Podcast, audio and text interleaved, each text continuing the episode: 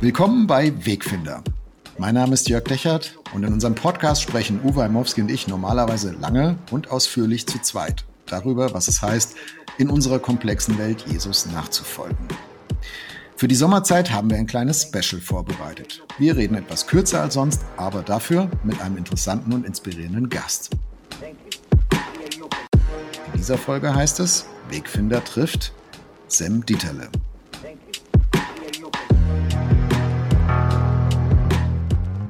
Unsere Welt ist voller Spannungsfelder. Mittendrin suchen Jörg Dechert und Uwe Heimowski nach einem Weg, leidenschaftlich zu glauben, differenziert zu denken und hoffnungsvoll zu leben. Dies ist ein Teil ihrer Suche. Willkommen bei Wegfinder. Jesus folgen in einer komplexen Welt.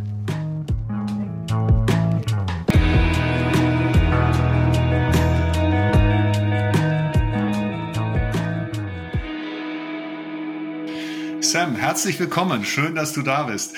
Wenn man dich kennenlernen will, dann macht man das am ehesten, indem man deine Gemeinde in München besucht, wo du Jugendpastor bist, oder man findet dich in Social Media Aktivitäten auf Instagram und anderem.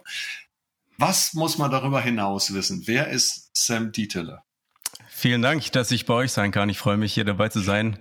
Ich feiere, feiere euren Podcast, dass ihr komplexe Fragen ähm, ja, mit uns besprecht. Und ich bin Jugendpastor. Ich mache aber in unserer Gemeinde auch so alles andere bis zum Senioren-Bibelkreis. Und äh, man trifft mich auch in München an der Eisbachwelle beim Surfen manchmal. Wow, echt? Das, da machst du mit, so mit Neopren und allem. Mit Neopren, nachts, äh, nachts tagsüber am Win im Winter bei Minusgraden, alles drum und dran. Wow. Das ist mein Game.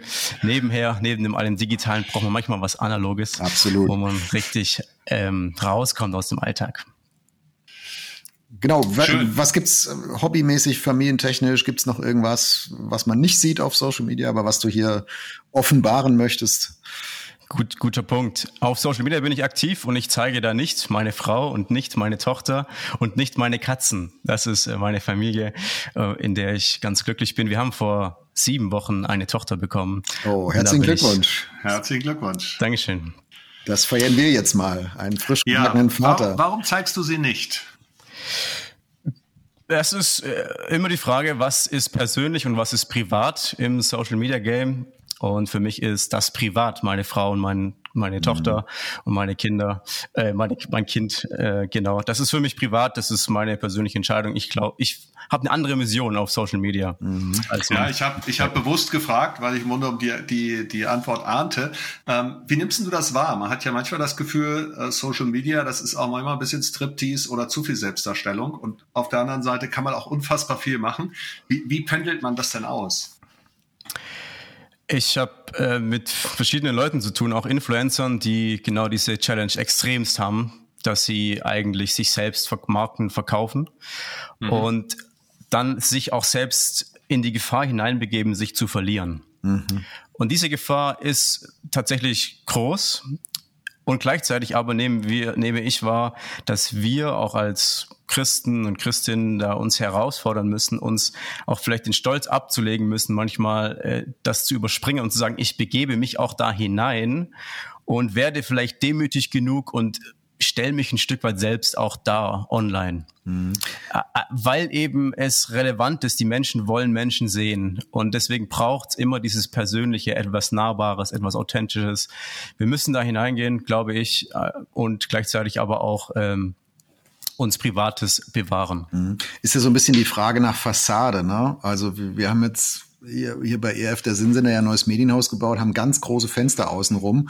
Und das war dann hier so im Team ein Gespräch, dass, dass die gesagt haben, ja, das heißt ja jetzt, dass wir als Christen auch transparent sind nach außen und so im übertragenen Sinn, wie wir auch miteinander umgehen. Und ich habe gedacht, ja, genau, das ist richtig. Es ist aber auch gut, ähm, weil Christen, die eine Fassade vor sich hertragen, da haben wir in unserer vorletzten Podcast-Folge Uwe ja drüber gesprochen, ne, fromme Lügen mhm. vor, der, vor dem Sommerspecial.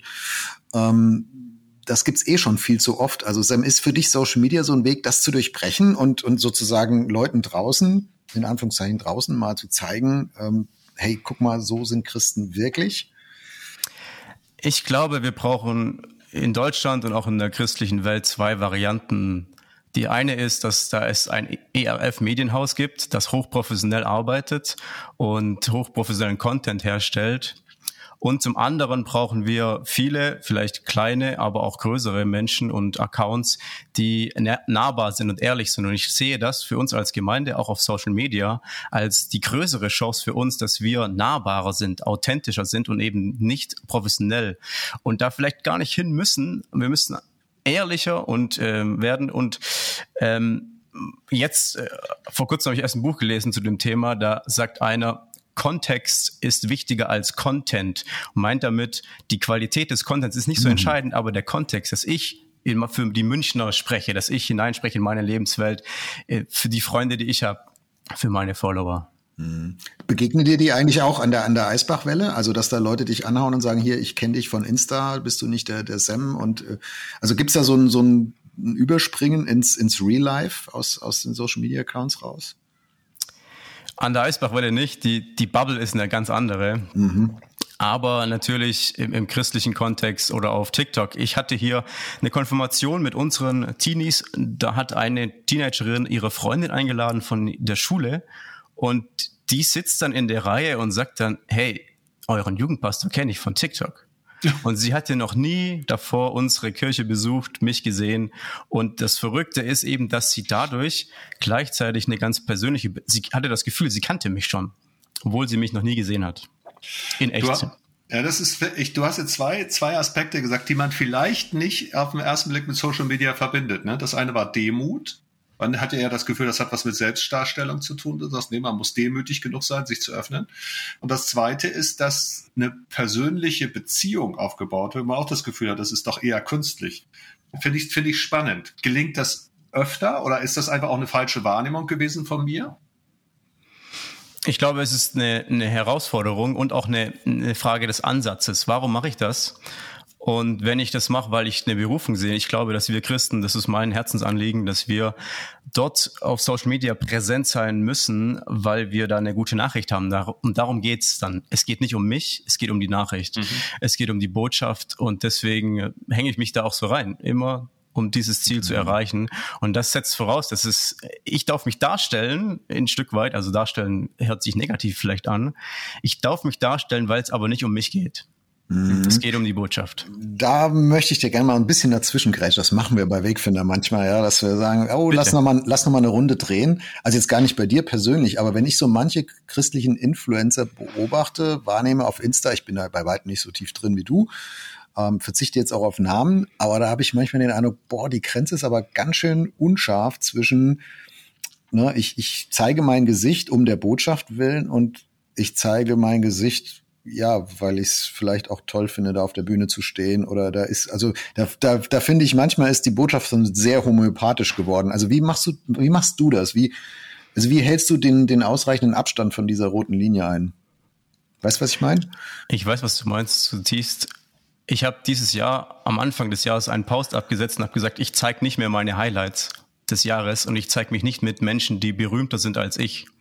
Und da habe ich, das glaube ich, der der, der Post, an dem ich am meisten äh, Kommentare bekommen habe oder Reaktionen, weil die Leute ge gemerkt haben, ach, äh, das ist untypisch. Eigentlich muss man sich zeigen mit anderen Creatoren. Man muss die verlinken, dass die einen zurückverlinken, damit die Leute auf mich kommen und so weiter. Aber das, wenn das nicht das Ziel ist, dass ich gehypt werde, dann brauche ich das nicht tun. Ich nehme aber wahr, wie du das auch wahrnimmst. Manchmal ist das Ego auch da und da ist man doch nur Mensch. Und ich versuche auch da hineinzusprechen, weil auch dieses System Social Media natürlich so vom, vom Konstrukt her oder von, von der Idee einfach das begünstigt und man schnell und manche über Nacht groß geworden sind und damit selbst vielleicht gar nicht klarkommen und eher leiden darunter, dass sie da jetzt etwas am Laufen halten müssen, als dass sie sagen, äh, ich liebe das. Also es gibt mhm. große Creator, die sagen, es ist wirklich ein hartes Leben, was ich jetzt führe. Natürlich hängen sie auch dran, es gibt einem auch was, aber gleichzeitig nehmen sie auch die dunklen Seiten dieser großen Reichweite wahr. Absolut. Ich glaube, das, das wird auch oft unterschätzt. Also in meinem politischen Kontext, übrigens, wenn ich als Politikbeauftragter unterwegs bin, dann gibt's, es gibt Leute, weißt du, da redest du mal mit dem Bundespräsidenten und es fühlt sich gut an, aber der will auch nicht unbedingt, dass jeder nur mit ihm redet, damit man ein Foto mit ihm macht. Ja, weil, also der will ja auch mal gefragt werden, wie es ihm geht oder so. Aber nee, alle wollen immer, es geht immer um darum, wie verkaufe ich die Message, wie stehe ich da. Mhm. Ähm, und ich kann dir wenigstens verraten, ob du als Musiker oder als Pastor auf der Bühne stehst, ist auch nicht anders, als wenn du dich bei TikTok präsentierst. Zum Schluss musst du dich immer fragen, was ist mit meinem Herzen und wie ist meine mhm. Einstellung. Sam, ich habe mal ja. noch eine Frage. Ähm, du nimmst dadurch, dass du, du produzierst ja nicht nur, du nimmst wahr, du redest mit vielen Influencern. Was würdest du sagen, sind zurzeit so Thementrends? Was bewegt junge Leute? Was bewegt sie in den Social Media? Was kriegen wir vielleicht auch so ein bisschen als etwas ältere oder Mainstream-Christen gar nicht so richtig mit, was gerade bei den Leuten echt oben auf ist? In der Jugend ist es ganz klar das große Thema Stabilität und Sicherheit. Und das ist mhm. das Verrückte. Es gibt Studien, die zeigen, dass dass wir durch Social Media Stabilität und Sicherheit eigentlich verlieren, weil man hinterfragt sich, man hat andere, hat Idole, die man nicht erreichen kann. Man muss jemand sein, äh, der man nicht ist, um irgendwie cool zu sein. Und gleichzeitig muss man immer sich selber sein. Ist auch eine Herausforderung. Äh, sei du selbst und mhm. so weiter. Und, und dann haben wir das, dass die Menschen sich einsam fühlen, unsicher, unstabil. Mhm. Und jetzt ist der große, große, die große Herausforderung ist, die Menschen, die sich auf Social Media einsam fühlen, suchen auf Social Media Antworten für ihre Probleme. Hm. Das ist das Verrückte, was, was ich, ich weiß nicht mehr, kann es nicht mehr sagen, aus welcher Studie oder welcher Erhebung das rausgekommen ist. Das ist eigentlich wie Öl ins Feuer kippen, ne? Das ist wie Öl ins Feuer kippen, aber gleichzeitig werde ich, glaube ich, diese Kultur, die sich da gerade heranbildet, nicht verändern. Und das nehme ich schon wahr, dass wir heutzutage eine Kultur haben, die wir in den Kirchen noch nicht erkannt haben. Heutzutage sind die Menschen die gehen online, um ihre Probleme zu lösen. Die gehen nicht zum Pastor, nicht zur Pastorin, sie fragen Pastor Google. Mhm. Die wachen nachts, ich wache nachts auf und kann nicht schlafen, mache mir Sorgen und gehe bei Google ein, was tun, wenn ich Sorgen nachts habe? Mhm. Wie kann ich wieder mhm. einschlafen? Das ist die Re Lebensrealität, in der wir heute leben. Und eben, glaube ich, da, da, da ist eine Kultur, die sich ändert, auf die wir reagieren müssten und müssen. Und das ist für mich eines der Themen, warum ich Social Media äh, pushe, weil ich glaube, wenn die Menschen dort nach Antworten suchen, dann dürfen wir dieses Feld nicht anderen überlassen, sondern müssen Antworten geben oder die Hand reichen zu sagen, hier komm zu mir, auch ganz analog in meine Gemeinde und wir reden darüber, über deine Probleme, eben nicht nur online, aber eben, wenn wir da nicht sind, wer macht's dann? Gut, ERF ist auch da, die machen natürlich auch einen geilen Job. Müsstest du jetzt ja sagen. Ähm, wenn, aber wenn das so ist, äh, erlebst du in Gemeinde, ich weiß, vielleicht nicht unbedingt in deiner eigenen, ne? aber wenn du dich jetzt so mit Pastorinnen, Pastoren unterhältst und so, erlebst du dann auch, dass dann so die Reaktion kommt, ja, wenn das so ist, Sam, dann lassen wir doch davon lieber die Finger. Also dann, dann wollen wir mit Social Media doch lieber nichts zu tun haben, ne, wenn das Leute in so ein ganz komisches Lebensgefühl reinführt. Oder, oder rennst du da offene Türen ein, dass die sagen, ja, okay, Sam, dann müssen wir da jetzt aktiv sein und müssen den Leuten irgendwie helfen und denen begegnen dort, wo sie sind? In der Regel sagen die Leute Finger davon lassen. Wir können nicht unterstützen, was böse ist und was den Menschen nicht gut tut, also was den Menschen schadet, müssen wir lassen. Deswegen halten sich viele raus und ich finde, das ist aber ein falscher Schluss. Wenn wenn das Digitale böse ist, dann oder irgendwie schlechten Einfluss hat, dann vergleiche ich das manchmal in der Jugendarbeit jetzt mit äh, den Straßenecken in, in, in München, in Köln, in sonst wo, wo es, wo vielleicht, wo es, wo es nicht so rund geht, ja, wo, wo die schlimmen Ecken sind. Und da ist doch die Aufgabe der Kirche hinzugehen.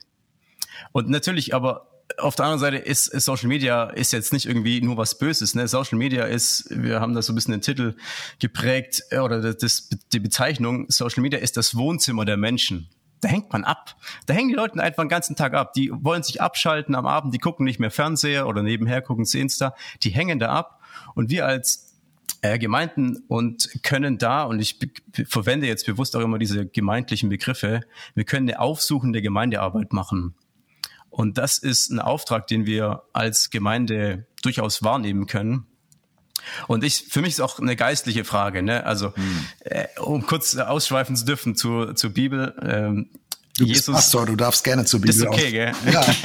machen, machen wir beim Wegfinder manchmal auch so. Habt ihr, habt ihr manchmal das manchmal, auch ne, ja. als ja, Thema? Er ist, er ist ja Physiker, deswegen muss ich ihn immer mal wieder an die Bibel erinnern. Ja, ja. genau. Dieses Wort Jesus sagt, seid Licht der Welt, hat einen Kontext.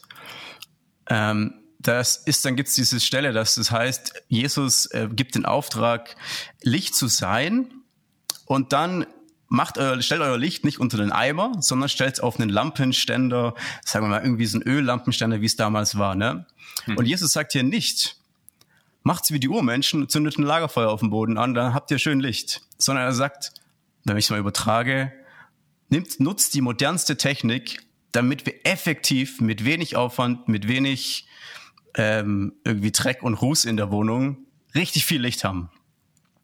Und das ist für mich ein, ein Bild, wie ich sage, heutzutage ist die Lebenswelt anders und wir müssen die aktuelle Technik von uns heute nutzen, um Licht zu sein, um effektiv Licht zu sein in unserer Welt. Und ich glaube, die Lebenswelt, die Kultur der Menschen ist auch digital. Nicht nur, aber auch. deswegen versuche ich da effektiv was zu, was zu machen. Super. Und äh, man, wo man findet dich bei Instagram, TikTok, wo noch? Twitter bist du? Ah, nee, da nicht. Ja, TikTok äh, auch nicht mehr so richtig. Also ich führe oder ich mache diesen Account von True Story Pro Christ, die Jugendschiene. Und mhm. da, da mache ich nur was. Mein Privataccount, den habe ich äh, ein halbes Jahr gemacht. Und ganz am Anfang, Early Adapter war ich noch, mhm. relativ schnell groß geworden auf TikTok. Aber eigentlich hauptsächlich auf Instagram. Genau. Und du hast aber gesagt, äh, ich fand das ganz spannend. Ähm, ich muss die Leute irgendwie abholen und dann aber äh, auch durchaus begegnen wir uns in der analogen Welt. Wo würdest du sagen, du hast es gut beschrieben, finde ich, warum wir einen Auftrag haben, in die digitale Welt zu gehen, in die Social Media zu gehen. Ich denke, das ist klar geworden. Ähm, aber wo gibt es Bereiche, wo du sagen kannst, wenn, wenn ich da sozusagen in der sozialen äh, Media, in der Social Media Welt bleibe, dann werde ich dem nicht gerecht. Also was muss dann tatsächlich auch rüberkommen in die analoge Welt?